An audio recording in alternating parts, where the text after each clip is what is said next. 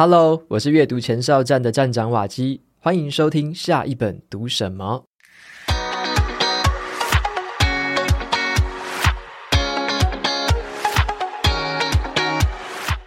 今天呢、我要跟大家分享的这本书叫做《我在地球的奇异旅程》，这是一本很温暖而且激励人心的自传。我自己是读到一度眼眶泛红哦。那这本书呢，讲的就是一个在七岁之前还无法走路、双脚不方便的人，可是他长大之后却可以跑遍世界各地，成为知名讲师还有作家的一个很动人的故事。那我这次就特别邀请到这本书的作者本人火星爷爷来跟我们一起分享他的故事。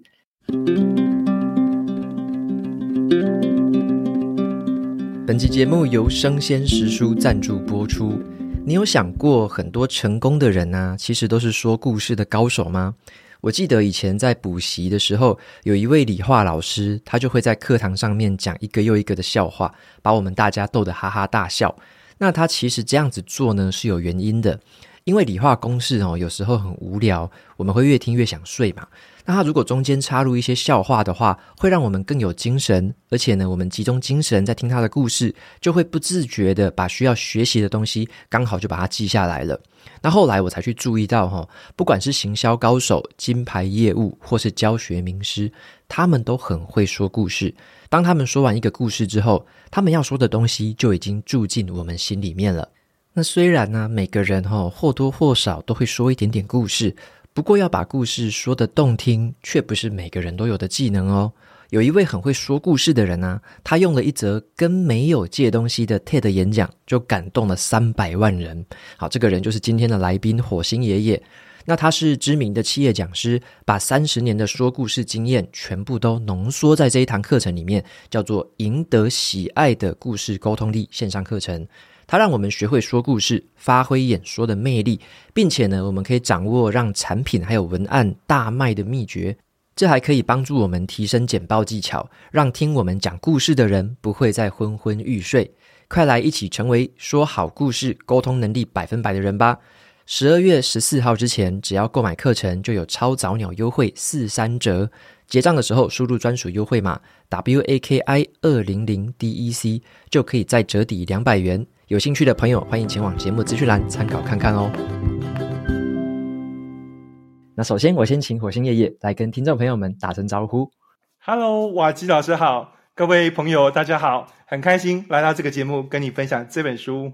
超级开心可以邀请到火星爷爷，因为我我后来发现我在读的过程中真的阅读，然后就是很引人入胜，我就觉得哇，这个人生故事真的太精彩了，然后我就迫不及待的说想要跟听众朋友们分享，然后让他们认识你的故事，这样。OK OK，那我先简单介绍一下你啊，因为可能有些朋友还不太熟悉。嗯，那火星爷爷的本名叫做许荣宏，他在八个月大的时候就。罹患了小儿麻痹，那七岁之前的话是还不太会走路，长大之后是用比较特殊的支架跟那个拐杖在辅助走路。可是后来他进入了花旗银行，还有滚石唱片等很知名的这个企业工作。那现在呢，也成为了作家跟两岸三地到处跑的这个企业讲师，甚至他有到访过这个北极圈，然后拜访过圣诞老人。而且他还登上过 TED 的演讲舞台，那我超级喜欢他那个 TED 的那段影片，待会我们也可以聊一下。那第一个问题啊，想先跟这个火星爷爷请教一下，就是嗯，在整本书里面，我觉得有一句话让我超级感动的。那这句话是：我带着限制来，试着把这个限制活成故事。嗯，那我对这句话很有感觉，想说，因为对很多人来讲，好像。天生的双脚不方便，感觉这个好像是一个很大的限制。嗯，会有很多事情感觉，诶，我可能做不好或做不到。可是，在你小时候，是有哪一个人或哪一个特殊的事件对你造成很大的影响，帮你能够从心里面去克服这个限制吗？OK，好，呃，我觉得，呃，这个改变我很大的就是我的二舅，哈，嗯、呃，在我是一九九呃一九六六年生嘛，哈。在我们那个时代，哈，能够读到大学是一个很难得的事情。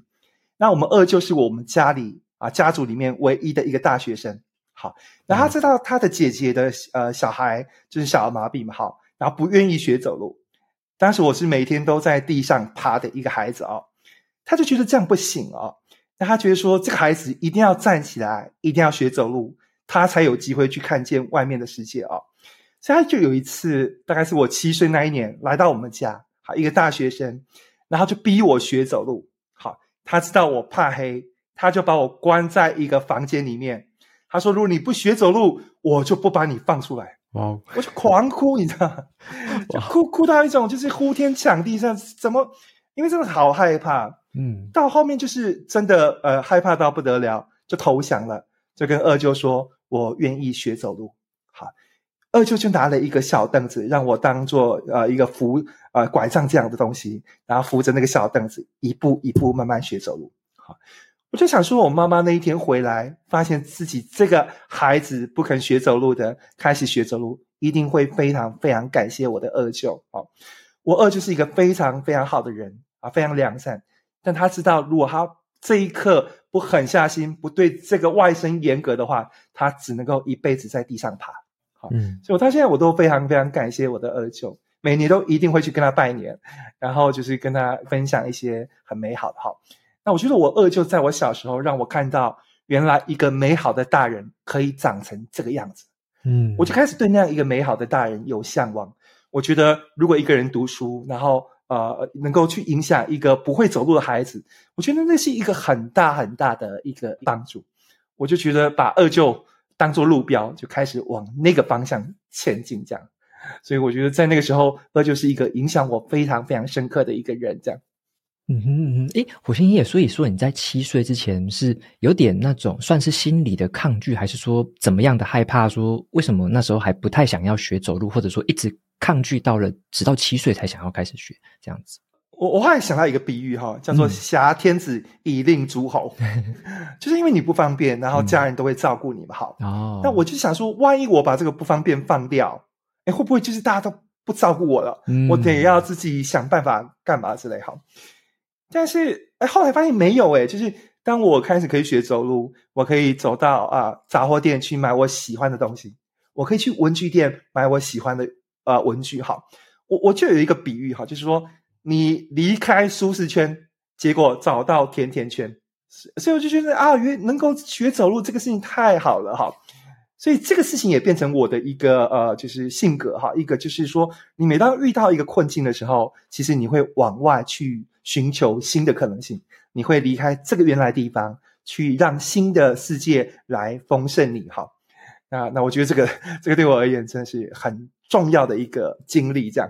嗯哼，诶，我在你的 TED 演讲里面，我特别印象深刻是，你有讲到一个是说，因为我们好像很多人都会看到自己好像没有什么东西，没有用，就是觉得诶很缺乏。然后你有提到一个观念，我觉得哇，那时候听到很感动，因为我那时候在一开始看你演讲的时候，会觉得说，诶，对呀，你你就是因为你拄着拐杖不太方便，可是你就有提到说，你从小到大的贵人，嗯、就是你的遇到的天使。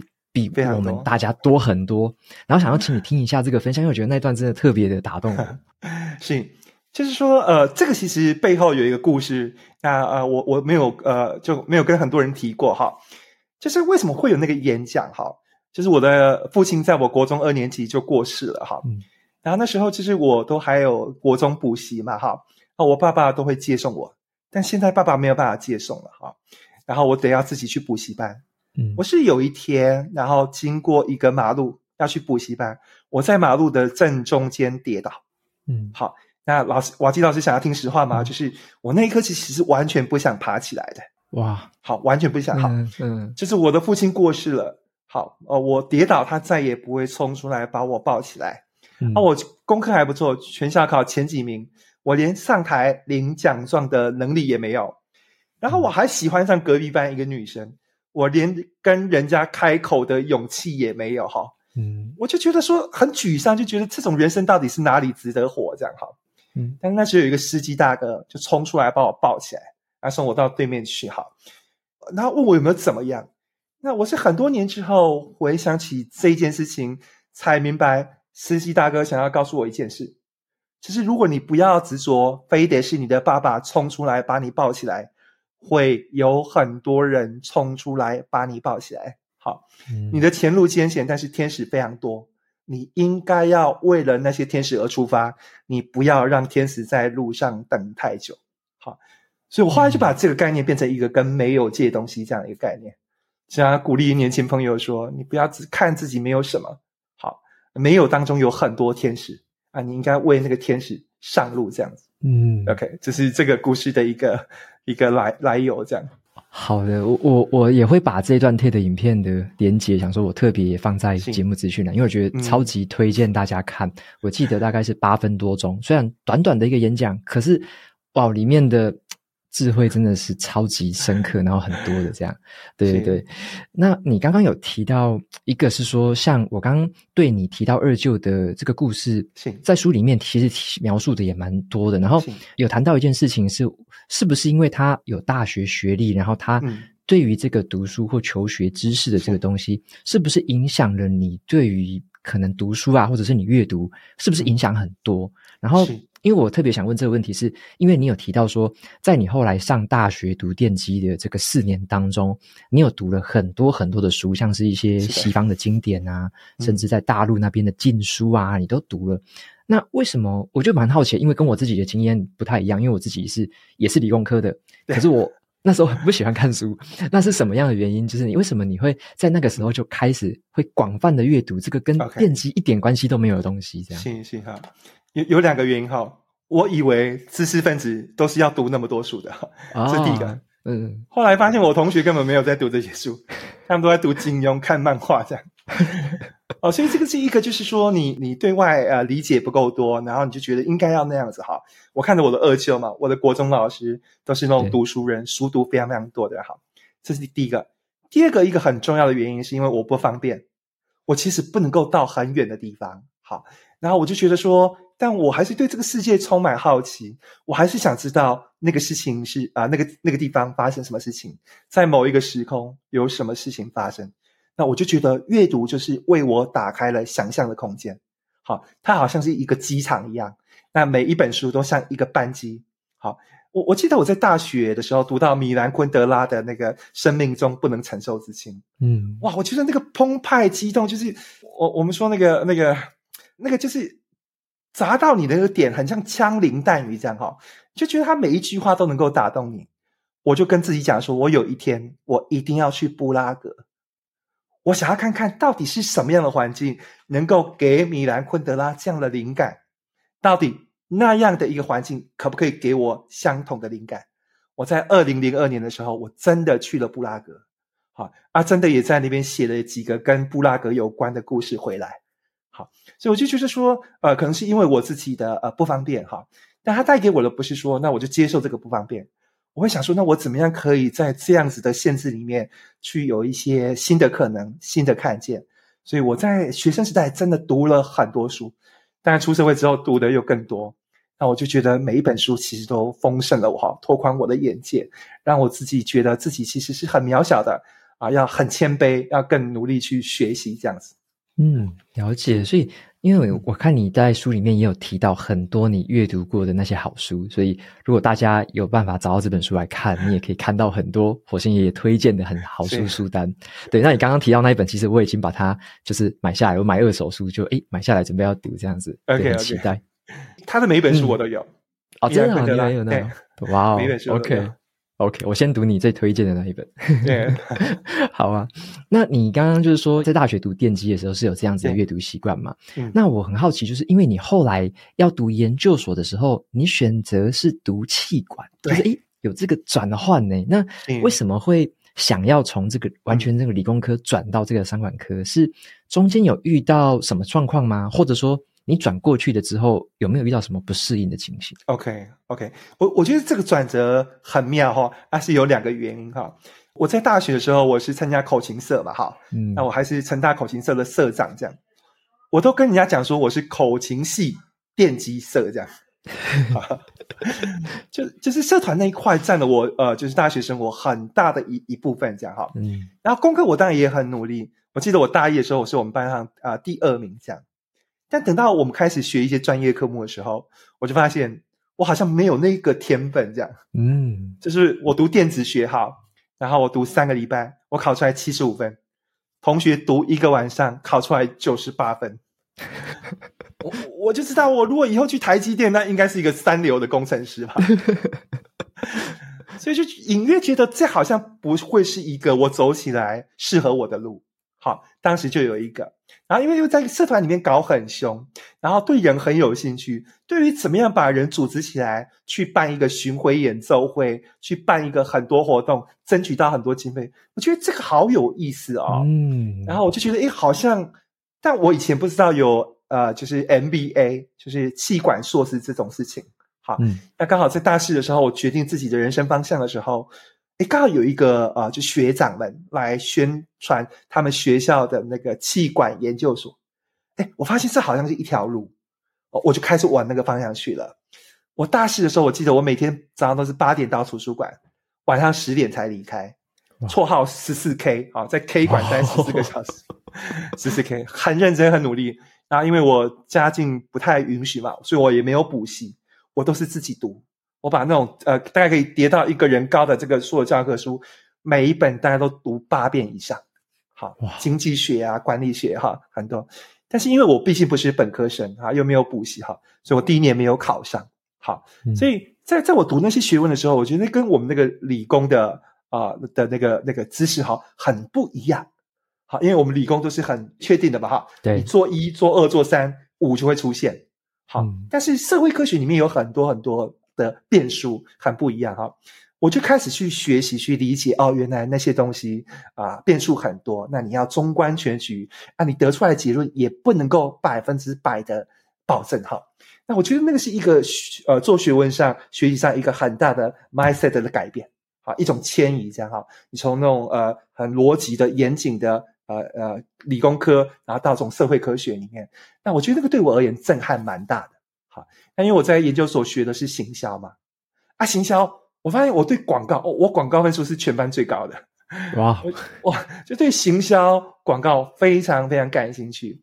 那刚好我又喜欢文学吧，哈，诶，感觉我好像可以往这个方向去，嗯、所以我后来毕业的时候就决定说，我出社会，我想要做跟企管啊、呃、行销有关的工作。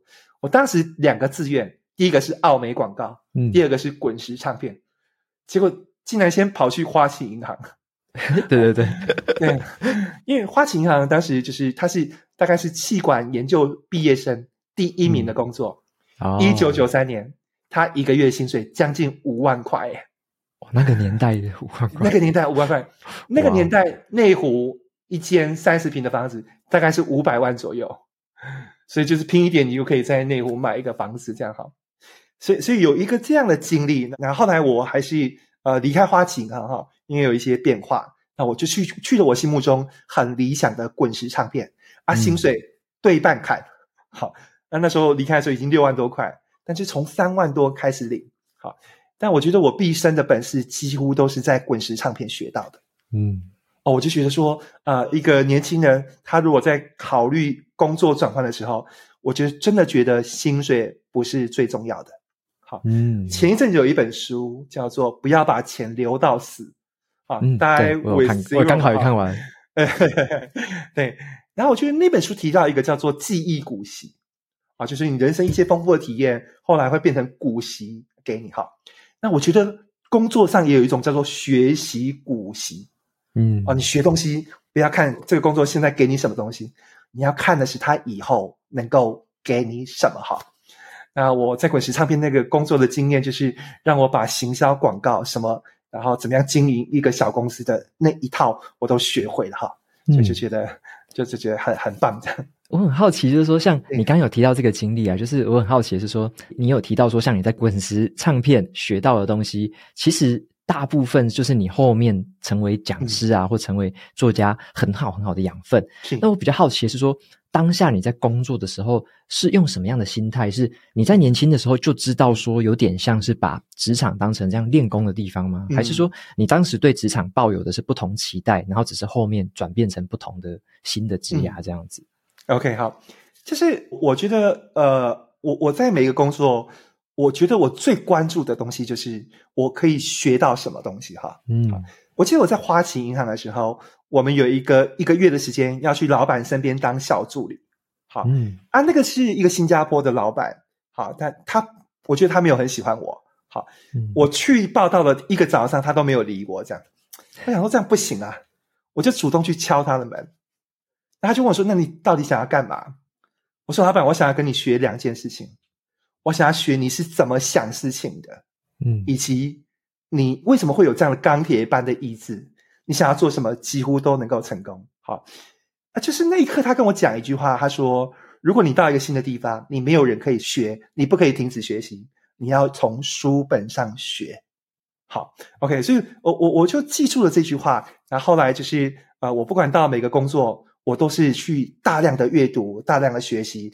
然后，比方说，我滚石唱片有一个非常非常敬仰的前辈，他写的文案有够厉害的哈，一直最用心，永远最好听，滚石的声音，这种文案就是他写的哈。嗯、OK，不欺骗，不随便，滚石不做后悔的唱片，也是他写的哈。哦，我觉得哇，好厉害！那他都在做什么呢？我发现他每个礼拜五都会去诚品书店。我就也开始每个礼拜五都跑去诚品书店，抱一堆 CD，抱一堆书回家，这样哈。我是在呃开始去诚品书店的第一年就拥有终身会员，因为我那一年就买了八万多块的书跟 CD。哇，你把整个图书馆搬回家了？对对，就是很很很认真。所以我我的心态是什么？我的心态就是，如果我来到这个这个地方，我的薪水没有很多，那我一定想要在别的地方，然后让自己学到很多。好，我不会觉得说生涯规划是老板帮你安排好的，嗯，好，不是这样。好，我觉得生涯规划就是你想要什么，你就要很努力、很认真往那个领域去出发。好，我到滚石唱片的时候，因为所有的文案都要自己写，那我完全没有文案经验，那我就拼命去外面上课，好，去买很多书看，好，然后啊，然后熬夜熬到三更半夜写文案，这样，好，直到我写出来，呃，就是帮公司一个产品卖到两亿。好嗯，那我就知道哦，原来自己是可以的。那个时候你就明白自己是谁了，你就笃定了，哦、就比较不会风雨飘摇这样。嗯，了解。因为我这个就蛮有共鸣，就是说你有提到那句话，我觉得很棒。我再跟大家复习一次，就是你说，如果有一天你到了一个地方，发现那个地方没有人可以学，你不能停止学习，而是要从书上学，然后。这句我我其实也蛮有感的，因为我当时是在在台积电还在当小主管的时候，就是觉得，诶，我想要去学的很多管理方法或技巧，好像身边不是说每个人都可以问，或者说也不是每个人都知道，变成我好像要从别的地方去找。那因为当时可能工时也很长，所以我变成像你说，可能到外面上课之类的，我反而是资源比较不允许，就是时间资源没有那么允许，变成说我可能要用一些零碎的时间。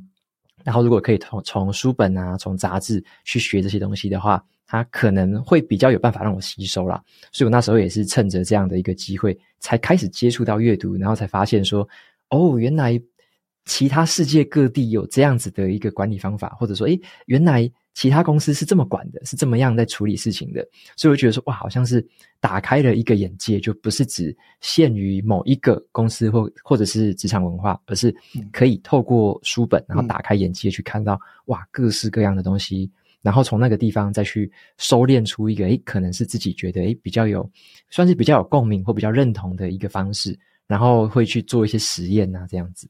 对，那我想要请教就是说，像那时候你。可能在职场上也是遇过一些困难，像你说有找文案啊的一些书，或者是找一些可能诶怎么样帮助现在工作职能的书。那我比较好奇的是，呃，你会怎么样挑啊？就是说，像你到书店，你会就是我比较好奇你的挑选标准，你会挑怎么样的书来帮自己？然后以你现在来看，你会比较建议说，像如果是职场新鲜人，他们要去挑的话，可以用什么方法来挑会比较有效？OK，OK，好。那呃，因为我是呃在读书这个事情是杂食性动物，嗯，就是我没有管说是什么类别哈，然后我也看那个天文学，我也看物理学哈，那个都都看这样。啊，我挑书的第一个原则就是我会先看个三到五页，嗯，然后从三到五页去判断这是是一个聪明的人写的书，嗯，哦，OK 哈，就是你从他的行文就知道，哎，这个作作者是不是啰嗦，嗯，是不是逻辑清楚？然后，如果是的话，我不会管他讲什么，我都会买来读这样。嗯，好，好，这是一个。然后我我在呃滚石唱片工作的时候，我真的觉得自己什么都不懂。好，然后就是，但是老板就马上丢三百万要让你去下广告，就是下到就是会抖这样。然后，然后当然读很多专业的东西，但是那时候我也很孤单，因为我不知道自己行不行。所有人都在看哈，就是我到滚石半年就被拔擢当部门主管。不是因为我能力什么这惊人，而是我老板嫁人了，家里没有大人，就让我试试看哈。所以就很很惶恐，然后也不知道自己行不行，然后没有朋友，因为空降部队嘛，部门的人都都不太理你这样哈。所以我那时候就觉得，那我必须要自立自强哈。然后我就觉得说，我要先创造自己的诺曼底登陆，啊，带领大家杀出血路哈，那大家才才会服气嘛哈。你知道我那时候读最多的是什么书？是奥修，好，一个印度的的大师叫做奥修写的一系列书。比方说，奥修说庄子，奥修说老子，奥修讲基督教的哈。我竟然是读一堆心灵，好，我们觉得那个心灵成长的书，嗯，好。然后，因为奥修他是一个脑袋非常聪明的人，如果你问我我的文案老师是谁，我会说是奥修。哇哦，他就是要讲那个很抽象的哈，就是那那个那个很抽象的那个观念的时候，他讲的非常的具体。他说，如果你开你这个人开悟，你就会像一朵花绽放，你周遭的人都会闻到芬芳。嗯，他可以用这种说法来跟你跟你那个哈。然后，因为我呃，就是当时其实很需要一个你怎么去看待自己这件事情，你怎么去看待结果，你怎么去看待过程这个事情哈。结果我觉得我收获最大的是当时的这一系列的书，好，我就从此就开始看很多呃内在成长方面的书哈。所以我我我觉得现在呃我们的年轻一辈的朋友比较想要很快就得到东西。嗯好，很快得到。我觉得这个东西需要，比方说你去读一些写文案的书、企划的书，立刻可以帮助你到你的工作。但我觉得啊，还是要花一点时间去读一些可以补助你内功的书。嗯，好，内功的书好。比方说，哎，我昨天跟那个呃，跟生鲜时书创办人魏瑜在聊天嘛，哈，呃，就是说他觉得刚创业的时候很开心，啊，现在创业当然也不错，但好像就。因为呃，同事很多，产品很多，嗯、当然会有一些压力在嘛，哈。对，我以前也会有这样子的一个状况，就是说，让我站上 TED 讲台，哎，站上 TED 不太容易吧？嗯，但我就发现为什么我快乐时间很短暂。我后来就明白，因为我没有习惯快乐，嗯，我的快乐都是条件式的快乐，就是要有上 TED 你才会快乐，啊，没有上 TED 你就不快乐，哈。我最近在做一个练习，就是开始大量回收我的快乐遥控器。我已经不打算让呃不同的人哈，不同的事情哈，比方说我做线上课啊，有没有卖得很好啊？很好你就快乐吗？啊，不好你就不快乐吗？我已经不再做这样的事情，就是过程中我就努力让自己做得很开心，然后跟大家玩得很开心。那那个开心过程我，我我就很快乐。最后很多人买课，那是一个多出来的。但我不会因为那个东西就影响我的快乐哈。嗯，像我现在每天要去呃企业上课的时候，我一定会留十五分钟，先给自己煮一杯非常好喝的拿铁咖啡。好，我家有很厉害的那个意式咖啡机，然后我就是喝完我才会出门。我的意思就是说，我一定会先照顾自己。嗯，OK，我再去照顾别人。否则我对别人照顾就是有一种情绪勒索。嗯，我对你们这么好，你怎么可以？我永远不要去做那种事情。对，我永远要对自己先好。那我觉得这个东西就是内功，它会影响你往下走，可以走得更长远这件事情哈。那我有比较注意到，年轻人反而对这一块没有啊、呃、那么感兴趣。嗯，好，所以我就觉得说，如果你你开始呃在这边下一点功夫，那你的你的内在的那个韧性会更强大，这样可以走得比别人更远，这样子。了解，我我觉得听起来很有共鸣，是因为。刚刚为什么问那个问题？的确有很多的读者或者是朋友会问我，诶，比较速成的一些方式，说，诶，有没有捷径啊？有没有一本书、两本书就可以帮我成功的东西？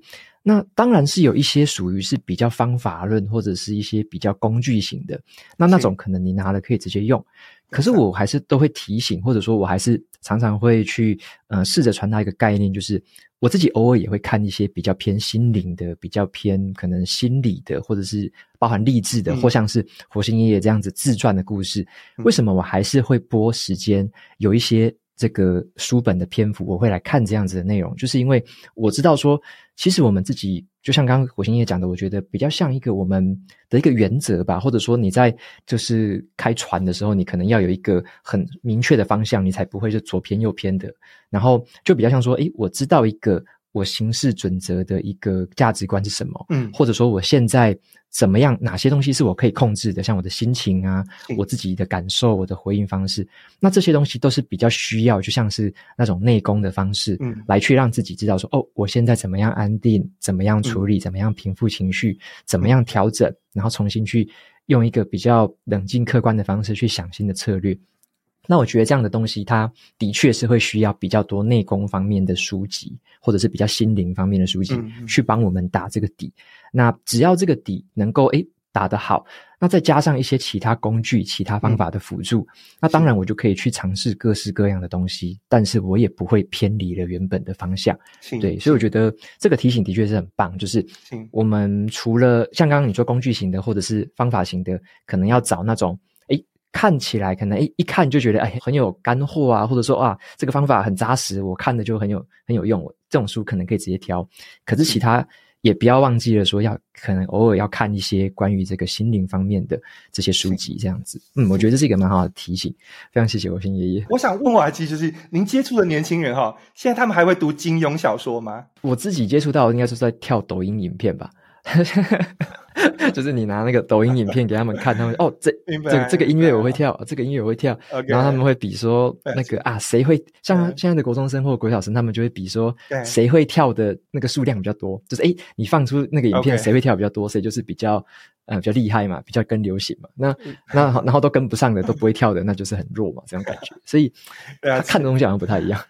是 是是。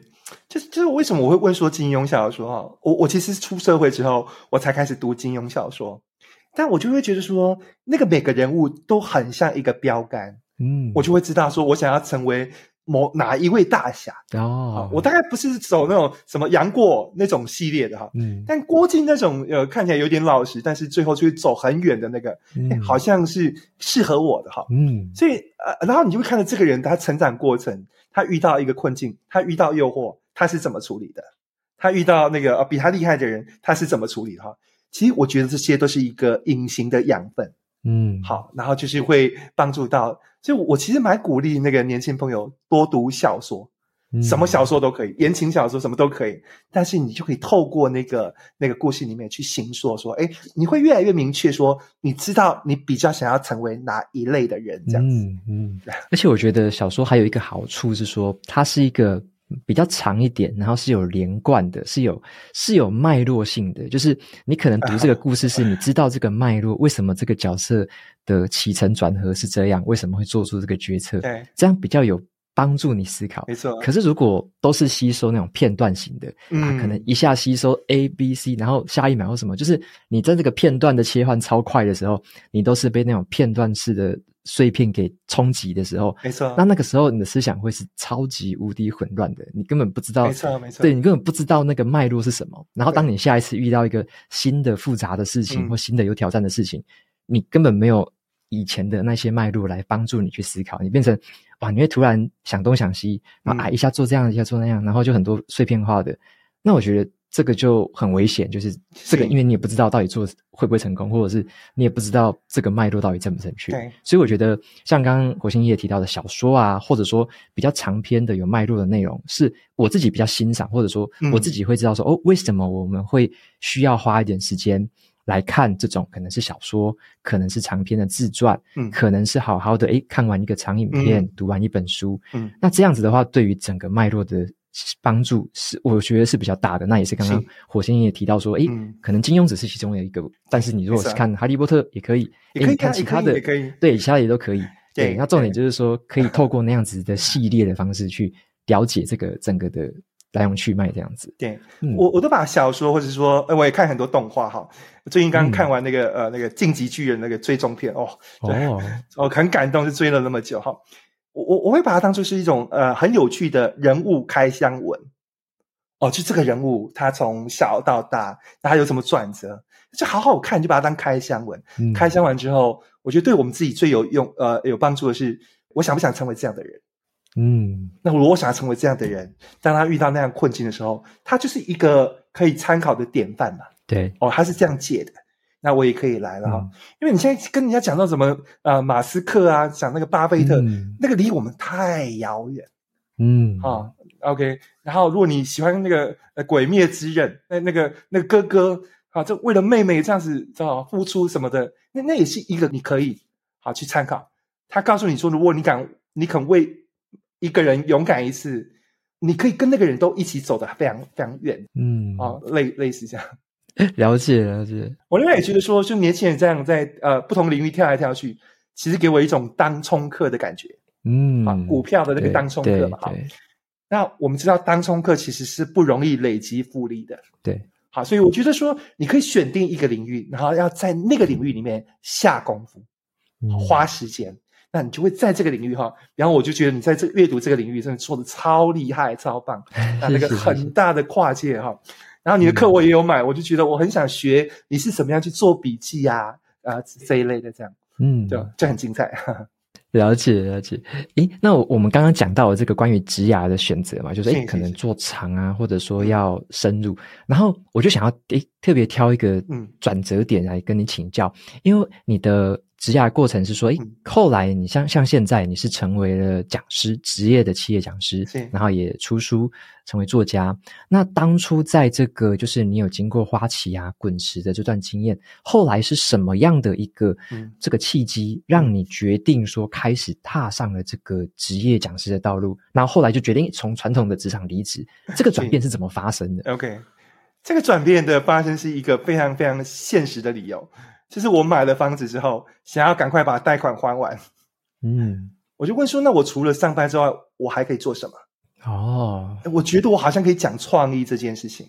了解。啊，我就花了三个月，嗯、然后生出一门课，七个小时的课，啊，创意的课这样好。然后我每两个月开一次公开班，嗯，啊，因为我那时候有部落格嘛，哈，一次来大概两呃二十五个人，然后呢就是呃包便当，然后一个人两千五百块，嗯。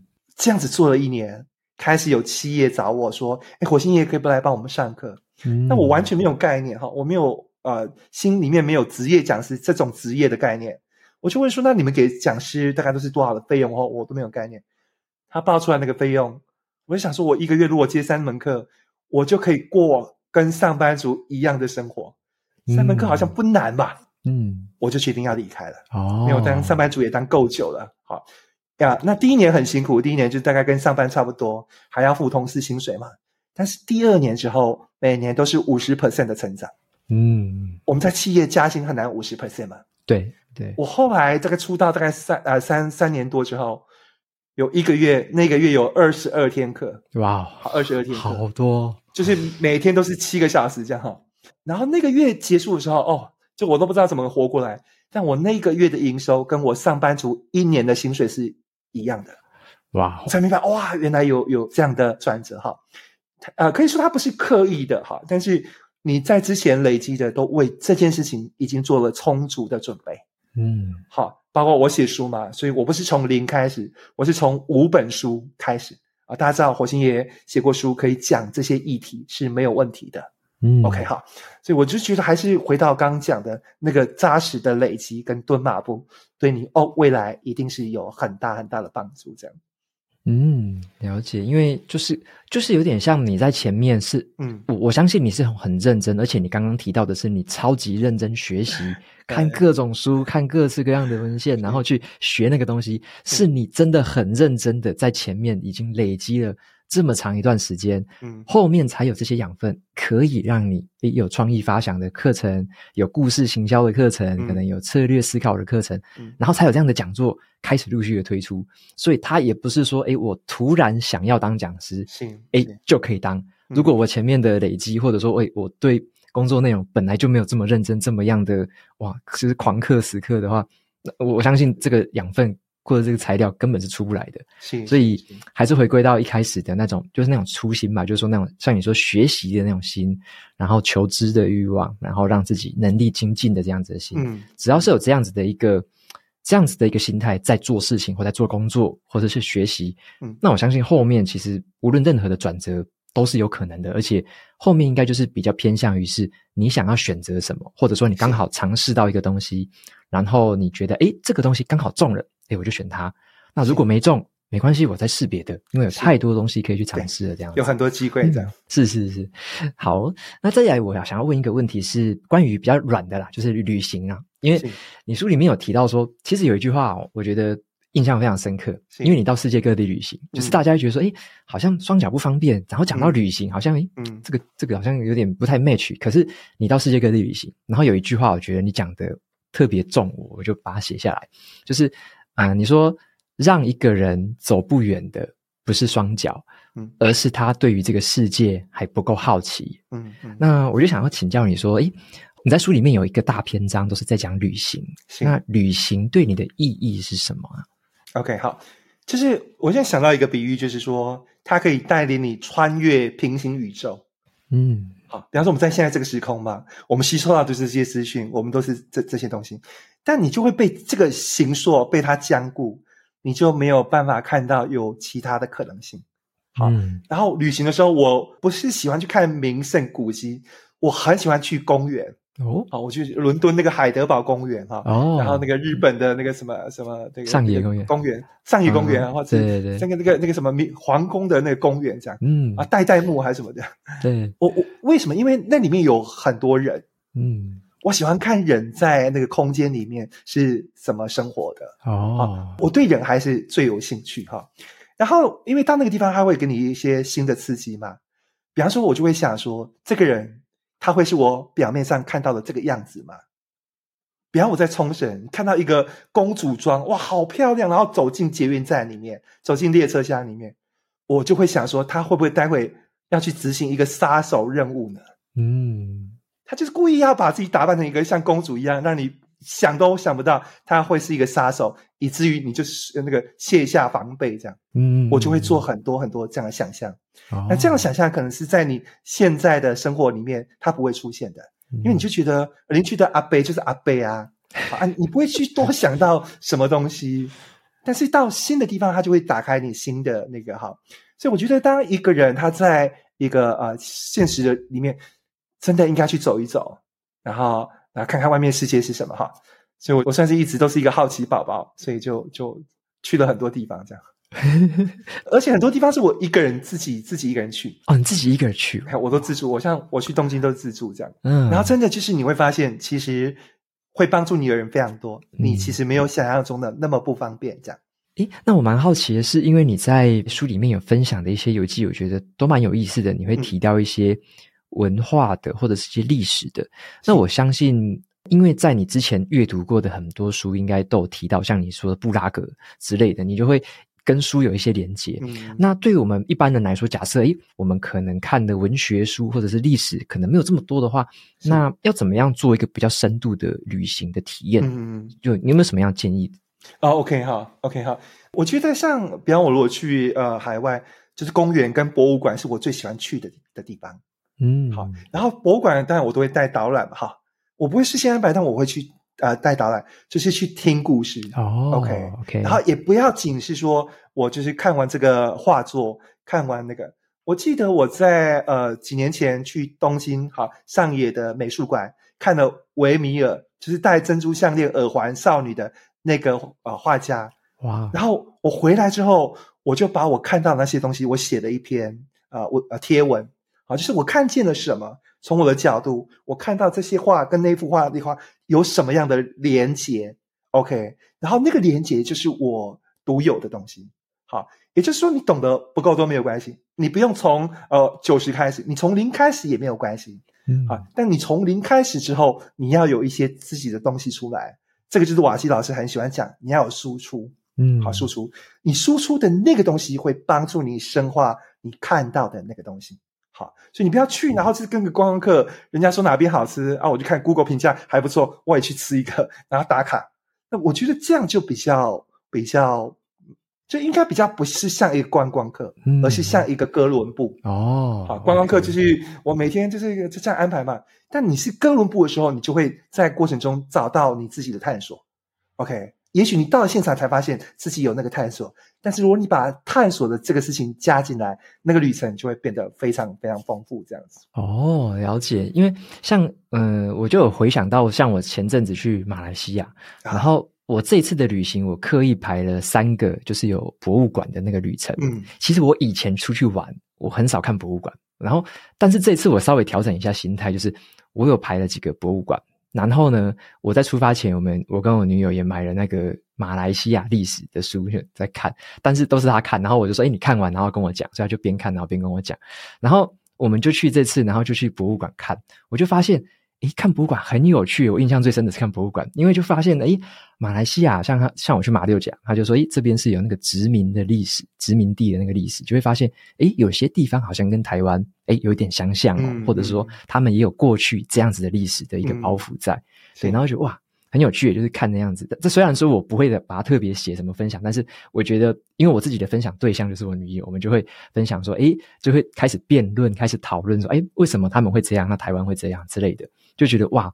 这个讨论这个历史啊，然后看这个过去他们怎么生活，嗯、现在他们怎么生活的，嗯、觉得这个部分很有趣，所以这个也是我第一次对第一次尝试，就是说排博物馆。那刚刚也听到火星爷爷说，哎，会排博物馆，好像哎真的是蛮有意思的，就可能排，我也没有排全部啦，就是可能每天哎每两三天排一个，然后稍微去看一看这样子，对对对对，蛮有趣的。所以我去伦敦的时候，有特别跑去大英博物馆，我就看到哇，那些那些以前从埃及过来那些东西，然后你就会知道哦，这个过程中反正有很多好玩有趣的事情。了解，我我以前去大英博物馆是国中的时候，那时候是走马看花，根本就是进去走一圈，然后就出来了。但是我就觉得啊，好后悔，如果下次去。真的要在里面可能待一整天，就好好的把它看一看这样子。然后，因为我第一次出国是我三十一岁那呃呃三十，反正是三十一岁那一年，我就是在滚石上面，然后东西大卖，老板招待我出去。嗯，我记得我在呃罗浮宫那个就是蒙娜丽莎微笑的那幅画前，我有一个很深刻的悸动，就是我看到一个那个娃娃车的 baby，大概一岁多，也在看蒙娜丽莎。嗯 啊！我从一个台湾来的三十几岁，我也在看蒙娜丽莎。嗯，他的确有地利之便哦，但我只要够认真，嗯、我也是可以抵达蒙娜丽莎画的前面这样。哦，OK，就很那种那种触动的感觉。对，这个回忆对我而言就，就就就是不是旅行没有办法带来这样的的体悟这样。嗯，了解了解。诶，我先，那我们再拉回来一点，就是说，像刚刚我们已经谈到了，哇，出国可能在接下来我们要去北极了，对。我我拉回来一点，就是像你你说你平常就有在开像是企业的这种实体的讲座啊，跟培训。那现在，因为我我知道现在像我包含我自己也是都有转到做线上课程这样子的部分。那我最近发现，诶，你是你有开一个叫做故事沟通力的这个线上课程嘛？那我想要特别请教一下，像刚刚我们其实在访谈的过程，其实我们聊的全部都是故事。然后我想要特别请你跟听众朋友们也说明一下，为什么这个说故事的能力很重要？你把它讲叫做故事沟通力.为什么说故事很重要？那用故事来沟通有什么样的好处？嗯、好，OK，好，我我先讲一下说为什么我觉得故事沟通力很重要哈。就是我我在呃大学考大学的时候，就是那时候我们录取率蛮低的吧哈。那时候大学联考大概录取率只有三十 percent。嗯，我记得我高三的时候就很认真，好。在读书，但是我很担心自己时常考不上。那我我半夜就会去看午夜场电影，一个高中生，嗯，看完我会在台南民生绿园这样绕三圈，好，绕三圈之后才回家。好，嗯，然后我在想说，我万一如果考不上，那我就去修手表好了。因为像我们这样脚不方便的人，不是卖彩券、修手表就是刻印章的哈。嗯，但我后来啊、呃，当然考上大学，我没有修手表，哈。那我就回想起，呃，我那一段就是说，为什么我我我后来可以变成今天这样哈？嗯，真的都是因为说故事。我因为学会说故事，我成为企业讲师，我站上配的讲台，我就给自己的人生换了一个故事。嗯，一个不是卖彩券的，一个不是修手表，一个不是刻印章的故事。所以我就是觉得这种能力，呃，这样这种能力太重要了哈。然后老天爷给我这个本事，好，让我能够说故事，丰盛的自己。我希望我能够把它结晶成啊一个线上课，嗯，然后让有想要学习这个领域的人也可以学到，能够帮助他也丰盛起来，能够让他也为自己的人生换一个故事。嗯，好，所以这是我我为什么想要做这个课的原因，就是老天爷给我这么棒的东西，我想说我以后不教了，那没有人学到这一套，很可惜。我希望不要因为我有没有教，所有想学人都可以学会。好，这是做这门课。那再来，为什么说故事很重要？我就觉得说，呃，我们一般人都很难听资讯，或是很难听道理。嗯，我们只能够哦、呃，因为我们从小都是听故事长大了嘛。对。所以，所以你今天与其要去跟人家讲说一个东西有多好，一个怎么样，你不如说一个故事。好，只要你故事说得好，你那个东西真的是可以打动很多人。好，比方说，我有一个东西想要说，我想要说跟没有借东西。嗯，好，我那个特别演讲可能有讲说，我讲了四十九次没有，大家不知道的是，我那个演讲放了非常非常多的故事。嗯，放了非常非常多的故事。哈。所以我就觉得说，当你你能够呃说故事的时候，我有一个比喻，用说故事的方式，就是瓦基你很专业吧哈，嗯，要跟大家讲卡片、笔记和这个东西，嗯，那如果你面对专业人士，你这样跟他沟通没有问题，那个东西就像是啊、呃、跑车，嗯，哦，你面对专业人士，跑车赛道嘛，很平稳嘛，但是我们要到一般人的心中，那一路都是崎岖的，都是泥泞地呀、啊，都是碎石子路啊。嗯这时候你就要需要越野车哦。对我来讲，故事就是我们的越野车哦。我们如何可以把自己的专业更有效地传达给很多人？我们真的很需要一台很棒的越野车。OK，好，所以这个就是说故事的的能力哈。